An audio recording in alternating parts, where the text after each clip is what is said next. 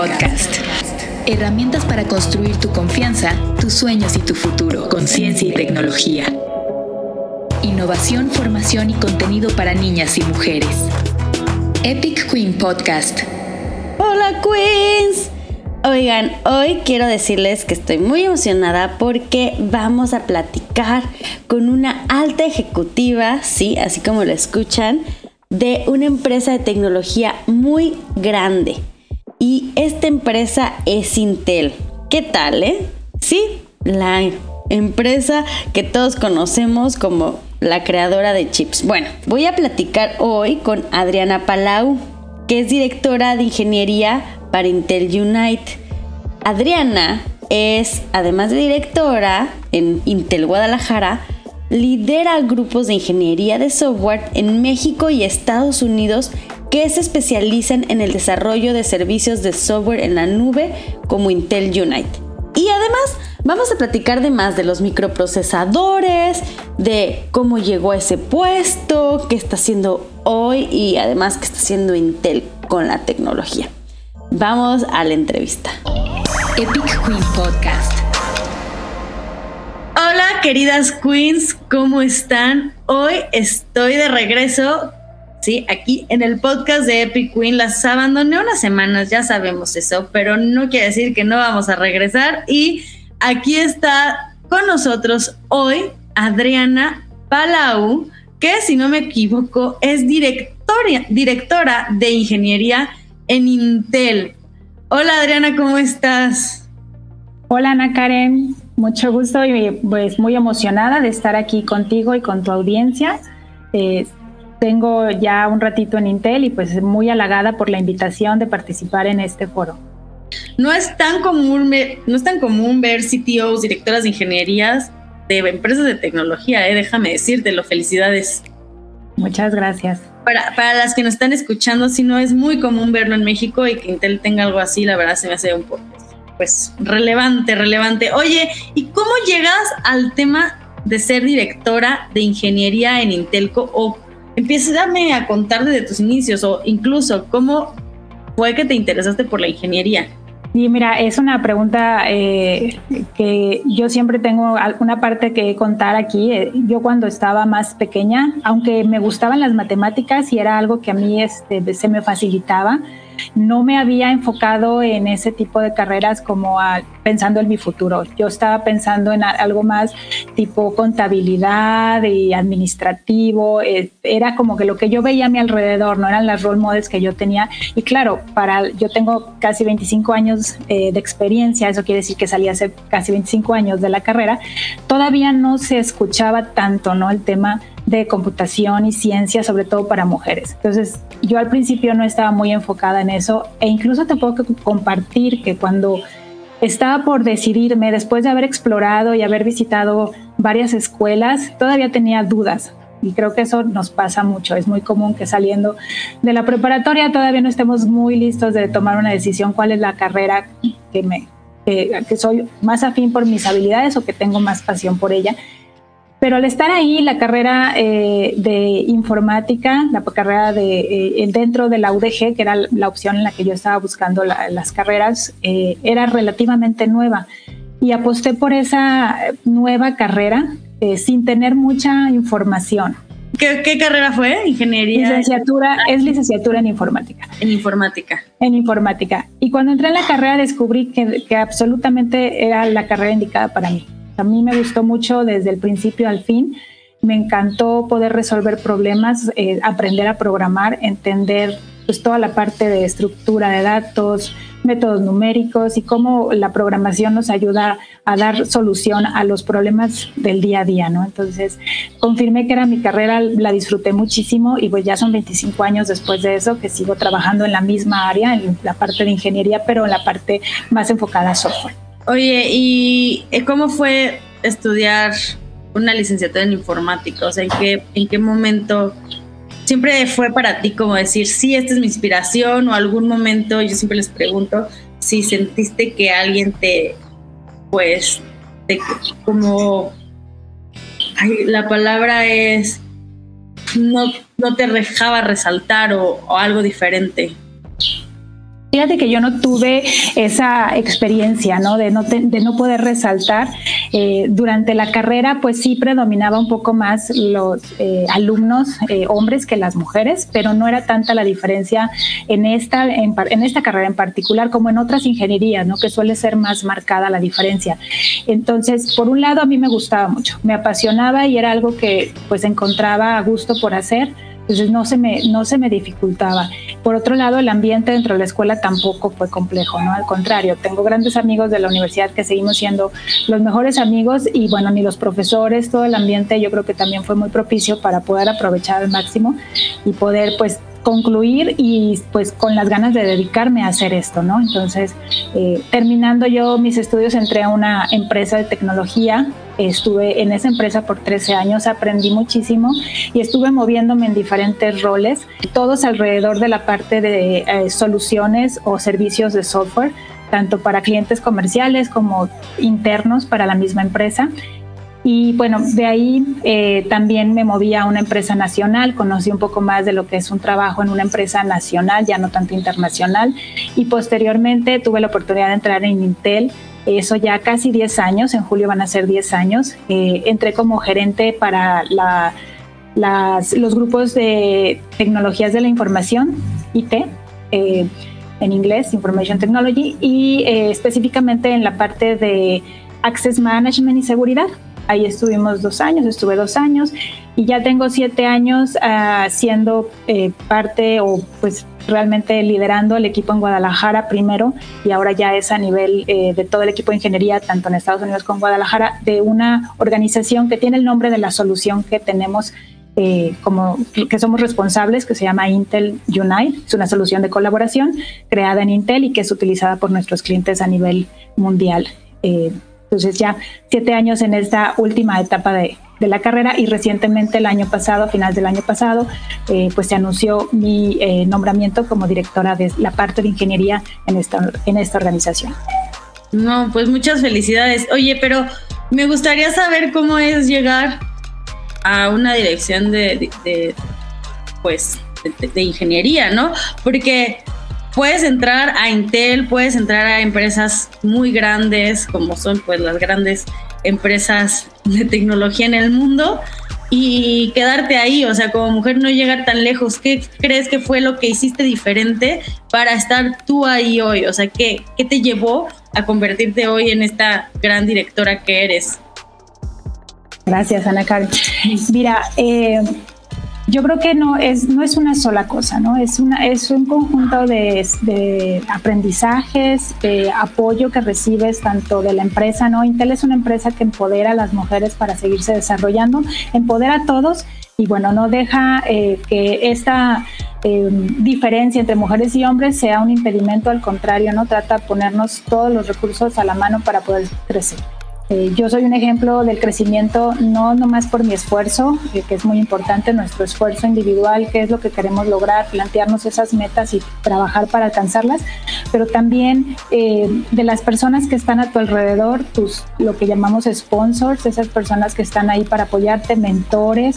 He tenido grandes mentores y grandes sponsors dentro de Intel que me han ayudado a crecer, que me han ayudado tanto a saber cómo manejar mi carrera, ¿no? Por, por dónde ir eh, caminando y el hacer eh, contacto y comunicación más allá de tu trabajo y tu día a día, el ampliar eh, tu visión, conocer qué están haciendo otros grupos dentro de la organización, dentro de tu empresa, conectar con ellos, extender lo que le llamamos tus redes de networking, es también un punto fundamental para pues, así seguir aprendiendo de los demás y poder aspirar cada vez a una posición de mayor eh, responsabilidad y bueno, estar al servicio de los demás también es importante, ¿no? Un rol como gerente, un rol como director, pues es estar al servicio de tu equipo, entendiendo sus necesidades, ayudando a resolver las situaciones que se presentan, ayudándoles a crecer, ayudando a desarrollar al equipo, es moverte de lo individual a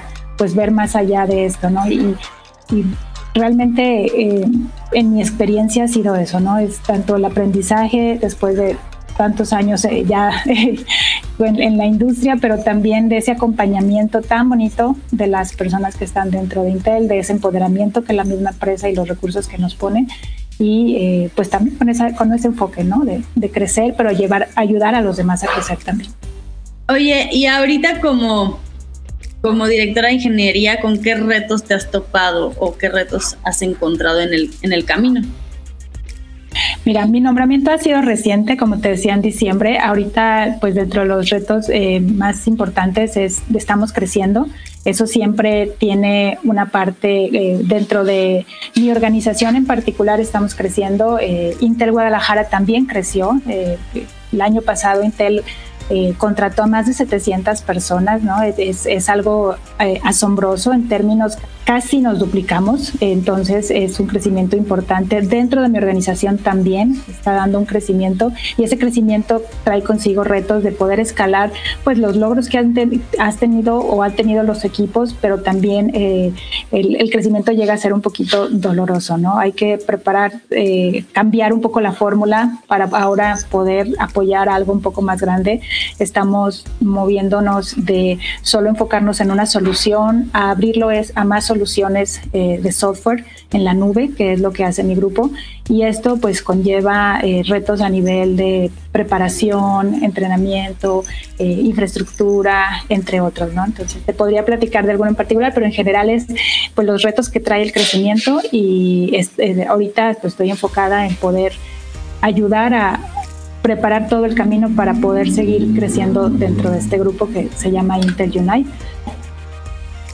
A mí, a mí me fascina Intel porque creo que ustedes han estado en el camino del crecimiento exponencial en la tecnología, ¿no? O sea, como ya hablando un poquito de cosas más técnicas y más allá eh, de tu historia, como soy, soy muy fan de hablar del, de la ley de Moore y cómo este, pues el, los chips han ido cambiando a un tamaño en el que ahora pues en la palma de nuestra mano podemos tener toda la información que antes ni siquiera se hubiera, nos hubiéramos imaginado, ¿no?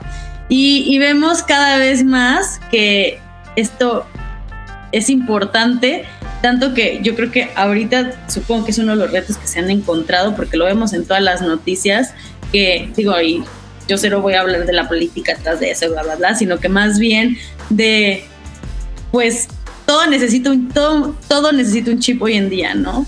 Entonces, ¿por qué, ¿por qué es tan importante el trabajo que está haciendo Intel y por qué hay necesidad? Bueno, esta sería otra pregunta. Hay tanta necesidad de chips en el mundo, ¿no? Sí, es correcto. Y lo dijiste bien, ¿no? Los, los, los semiconductores, los procesadores están en todas partes, ¿no? Tú volteas a tu alrededor y hoy en día los encuentras, como dijiste, en el celular, ¿no? De, que utilizamos todos los días, en un reloj, lo puedes ver en cualquier industria prácticamente, en el sector salud, en tantos equipos que se utilizan para la atención de la salud, ¿no? Resonancias magnéticas, marcapasos, unidades de ultrasonido, en, fin, ¿no? Eh, prácticamente en todas las industrias, no se digan telecomunicaciones, que son las que como se nos vienen a la mente más fáciles, como cualquier televisión, televisión que ahora es inteligente, los relojes, los radios, eh, los sistemas de navegación o GPS, todo requiere atrás algo que llamamos eh, un procesador, un semiconductor. Y, también como para eh, darles un poco de, de información de qué es un semiconductor, bueno, el semiconductor viene siendo algo que no es tan eh, conductivo como un conductor, digamos, no, conduce la electricidad como un conductor, pero tampoco es un aislante, entonces es por eso el término de semiconductor, ¿no? Y bueno, se, se hace referencia a él para eh, nombrar lo que es un circuito integrado o un procesador chip informático. Chip también es una palabra muy, muy común, ¿no? Para para llamarlo. Y bueno, eh, como decíamos, está presente en todas partes. Hoy en día eh, es cada vez más donde, donde vemos la necesidad de tener este chip o este procesador para conectar, ¿no? Para conectar y, conectar los datos a nivel eh, de todo, que todo se comunica con todo hoy en día es, es, es lo de hoy, ¿no? lo puedes pensar como el cerebro de ese aparato, ¿no? El cerebro del reloj, el cerebro de tu computadora, el cerebro de tu celular. Eso es lo que viene siendo el microprocesador procesador eh, o este, chip y por eso su importancia, ¿no? porque hoy en día tenemos una necesidad de esta comunicación y de esta conexión eh, a nivel de todo, hasta en aparatos electrodomésticos. ¿no? Ahora, hoy en día puedes ver que el microondas inteligente, el refrigerador inteligente, etcétera, ¿no? la cafetera, etcétera. Pero es algo muy, muy complejo Es, aquí hay que entender que quizá es hasta el producto más complejo que se manufactura hoy en día. Estamos hablando de que tiene el tamaño de una uña. Y para poder hacer algo tan complejo del tamaño de una uña, el proceso también como tal, pues es, es complejo, ¿no? Este, aún así de pequeño, tiene alrededor de 30 capas en su diseño. Y bueno, es, es, de, es de lo que te podría platicar. Eh, no sé si respondí a tu pregunta, Ana Karen. Sí, me encantó que me platicaras de los semiconductores y me encantó que me los dijeras como que es el tamaño de una uña y pues obviamente ocupa un proceso bastante largo. Em, y bueno, y cuéntame más este de ti. ¿Qué te iba a decir? Porque ustedes aquí en México, bueno, no, es tanto de ti, sino lo que haces. Em, ¿Ustedes aquí en México llevan algún proceso de creación en esos semiconductores o es totalmente operativo? No, mira, qué buena pregunta. Como te platicaba, ¿no? El proceso es muy complejo y requiere la colaboración eh, de diferentes eh, pues plantas, eh, tanto sites, que le llamamos, o eh, oficinas de Intel, que se dedican a partes específicas en el proceso. No, no es posible tener todo en una sola, ¿no? Y sí, Guadalajara, Latinoamérica, es parte fundamental en este proceso del, que va desde el diseño y va pasando por diferentes etapas, como la parte que nosotros llamamos el mascaramiento, después la fabricación, después el troquelado y clasificación, que es cuando los divides ya en esas pequeñas piezas, el probarlo y ponerlo ya este, pues empaquetado para que se pueda distribuir. Todo eso es lo que conlleva la manufactura. Guadalajara tiene una participación muy importante en la parte de pruebas, sí tiene parte también de, la parte de diseño, pero donde tiene la mayor atención es la parte de pruebas para garantizar la calidad de estos eh, procesadores que van a salir en el futuro. Aquí en Guadalajara se, se realizan las pruebas de procesadores que todavía no van a ver la luz, eh, no van a estar a la venta hasta dentro de meses después, ¿no? Y quizás hasta un año o dos años después. Entonces, la relevancia de Guadalajara para garantizar la calidad es, importante. Eh, también en Latinoamérica tenemos eh, la, a Costa Rica, que también apoya mucho con la parte de ensamblaje y pruebas. Entonces es uno de los pocos eh, lugares en donde se realiza esta operación. Entonces también orgullosamente Latinoamérica también participa en esa, en esa parte del proceso. Si quieres te platico un poquito eh, para que más o menos ubiquen a Guadalajara y a la adelante. En el proceso, todo empieza como cuando construyes una casa. Empieza con la arquitectura, empieza con el diseño, ¿no? Entonces tenemos en Intel todos los especialistas que son arquitectos y diseñadores de circuitos, pues son personas muy talentosas que ponen todo su, su espíritu en crear, ¿no? En hacer estos mapas, estos primeros planos de lo que será el procesador. De ahí, cuando ya queda una versión, a eso le llamamos nosotros un blueprint, es el nombre que se le da. Ese es el que nos va a ayudar después para hacer lo que llamamos un enmascaramiento, que consiste en convertirlo ya en un diseño digital. Es pasar de, del diseño eh, como tal este, em, en, como en, papel a un prototipo ya que es, es la parte de, un, de una como plantilla.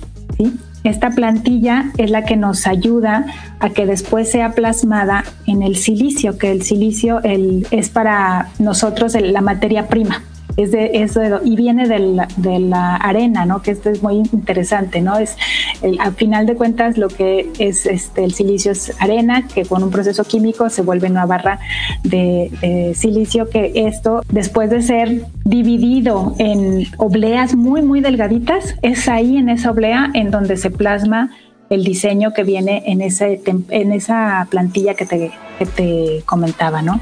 Entonces, cada una de los procesadores llega a tener 30 capas, quiere decir que se necesitan 30 o más plantillas para poder hacer un procesador. Y estas, eh, este enmascaramiento, bueno, es lo que te digo, nos da al final algo que nosotros le llamamos la oblea de silicio y es si tú la ves y a lo mejor has visto fotografías eh, donde se ve, pues es, redonda y en ella caben cientos o miles de estas, eh, pues ya procesadores. ¿Así le llaman oblea de silicio? Obleas, sí, ese es el oblea de silicio. Nuclear, buscas oblea de silicio y sale. La vas a ver, la vas a ver y bueno, es, como te digo, es, es Ah, de un tamaño no tan grande, pero todo lo que tiene adentro, estamos hablando de cientos o miles, ¿no? De pequeños Wow. ya procesadores del tamaño de una uña. ¿Qué sigue? Dividirlos. Sigue la parte que, le, que, que llamamos eh, eh, pues de troquelado, pero también de, de prueba, ¿no? Se tienen que probar después de troquelar y ¿Qué pasa separarlos. si, ¿Y qué pasa si alguna sale defectuosa? Porque esto se, esto se nota que, si yo sé que con los robotcitos cualquier cosita se descomponen, imagínate esto. Sí, es un proceso muy, muy complejo, Ana Karen. Aquí en el troquelado también se hace una clasificación precisamente de los que siguen funcionando y posteriormente, ya que están ensamblados, digamos, en, eh, que se les pone su, su tapa, vamos a llamarlo así, que, que lo que hace es un, es un difusor de calor, entonces es cuando ya puedes ver pues este microprocesador con una presentación que ya no está expuesta ni a la contaminación, ni al polvo, ni a nada, si yo ya está empaquetado y posteriormente se, se, hacen pruebas eh, para poder confirmar que todas las funciones, la funcionalidad está eh, como se estaba esperando en el diseño original, ¿no?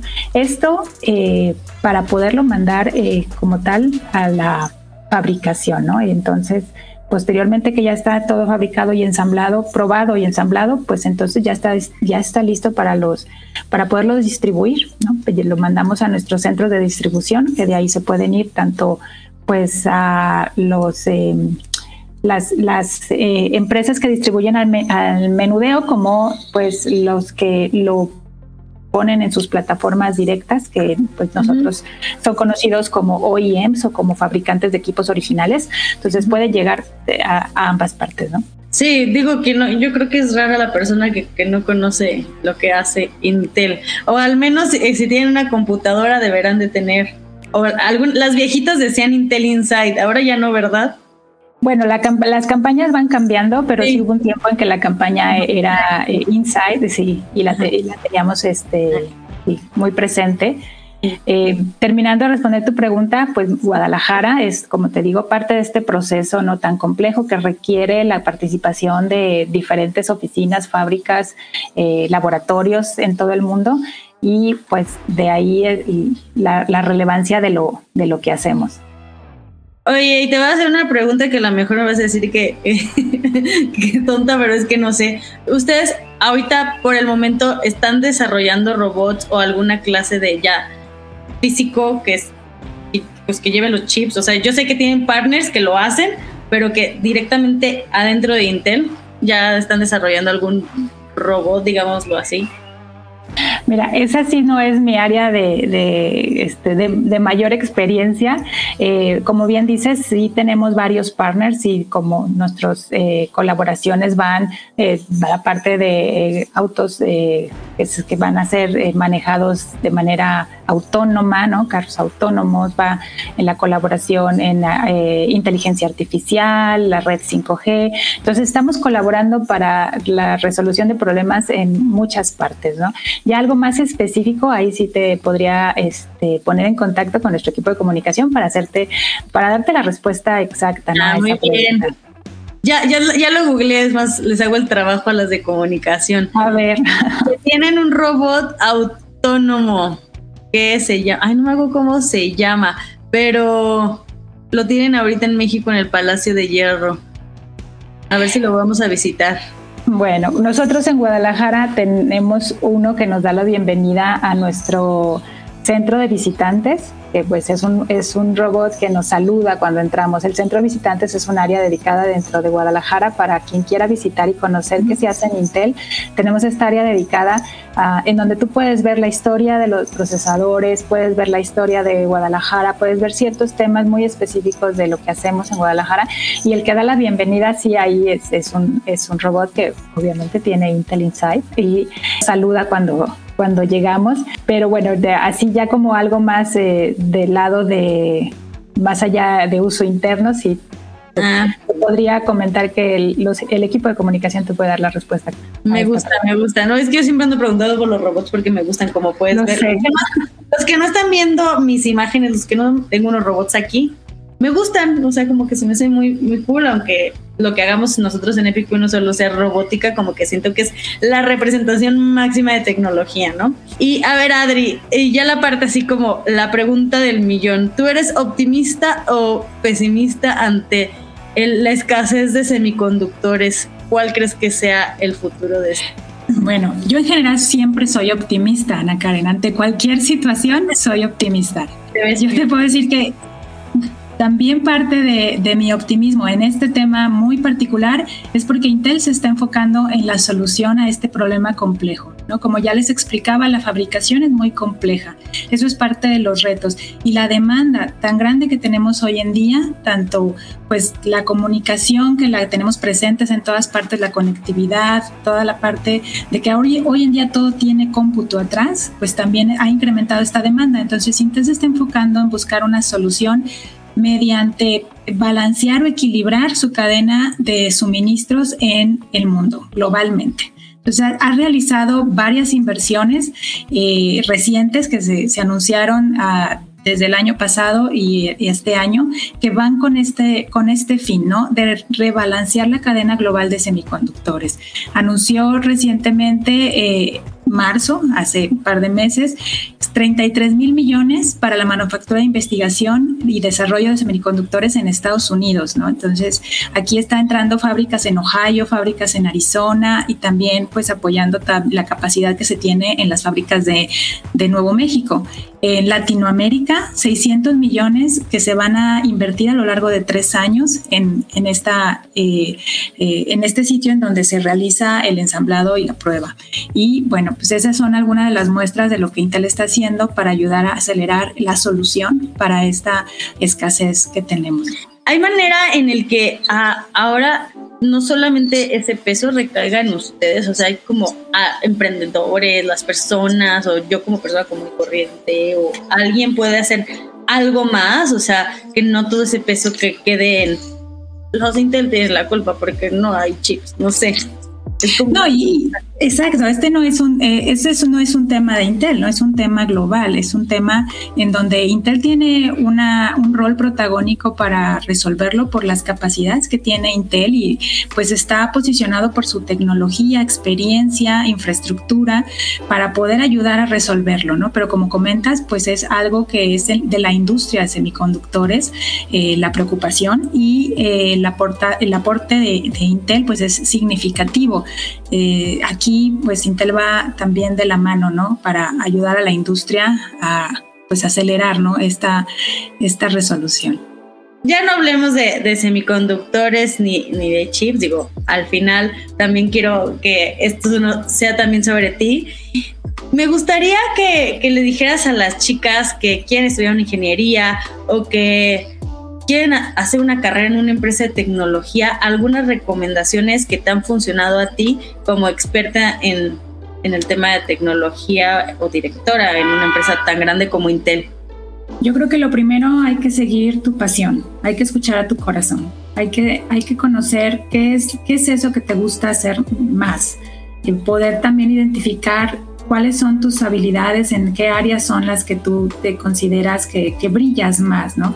Porque la combinación de eso es lo que te va a decir si la carrera que estás eligiendo es, es, la carrera óptima, ¿no? Entonces, si tú optas por una carrera en ciencias, tecnología, eh, matemáticas, ingeniería. Es una carrera que te va a dar todos los días experiencias nuevas, te va a dar todos los días retos nuevos. La tecnología, la ciencia, todo sigue evolucionando y entonces pues no, no llegas a, tener ese límite de conocimiento nunca, ¿no? Entonces siempre hay un nuevo reto, es muy, muy bonito.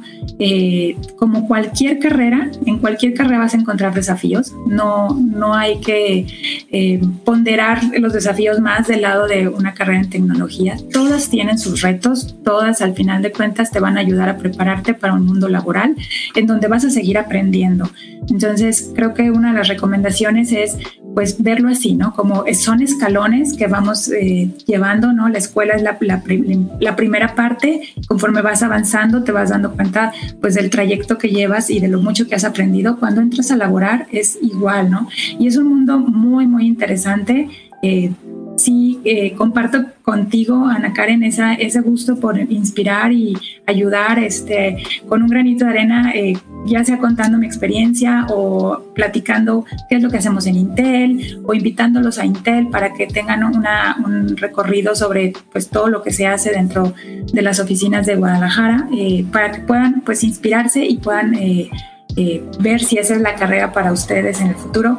Creo que hay tanta variedad de cosas que hacemos que seguramente encuentran algo que les guste en estos campos de, de ciencia, tecnología, ingeniería y matemáticas. Sí, yo creo lo mismo. O sea, al final creo que eh, algo que me gusta mucho de hacer estas entrevistas es que les enseño un abanico de opciones en, en el tema STEM, ¿no? Ha venido emprendedoras, han venido youtubers, han venido directoras de empresas e incluso científicas, y todo es STEM digo, no, no todas las carreras son STEM, pero todas las que hemos tenido acá han sido STEM. Y creo que así puedes decir, bueno, es que yo quiero ser una sub ejecutiva super picuda de una compañía de, de tecnología o quiero dedicarme al emprendimiento totalmente o incluso solamente quiero hacer divulgación de la ciencia en TikTok, ¿no? O sea, eso es, es, un abanico tan grande y eso es lo padre, ¿no? Que puedes encontrar esta pasión por todos lados. Yo lo hago así, esta es mi manera de hacerlo, pero hay, hay diferentes maneras, ¿no?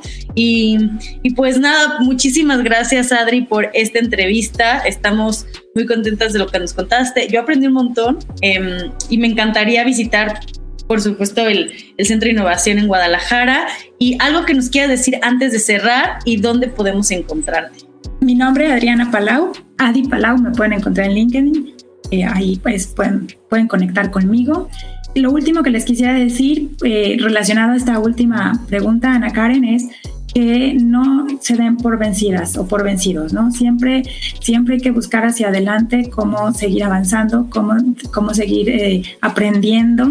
Eh, la verdad, eh, tener siempre una meta clara y como les decía al principio, como en mi caso, ¿no? Buscar esos aliados, buscar esas personas que a tu alrededor te siguen impulsando, te siguen apoyando, te están ayudando a, crecer, es muy importante, ¿no? No nomás en esta profesión, en cualquier profesión y bueno, tener tu meta y seguir luchando por ella.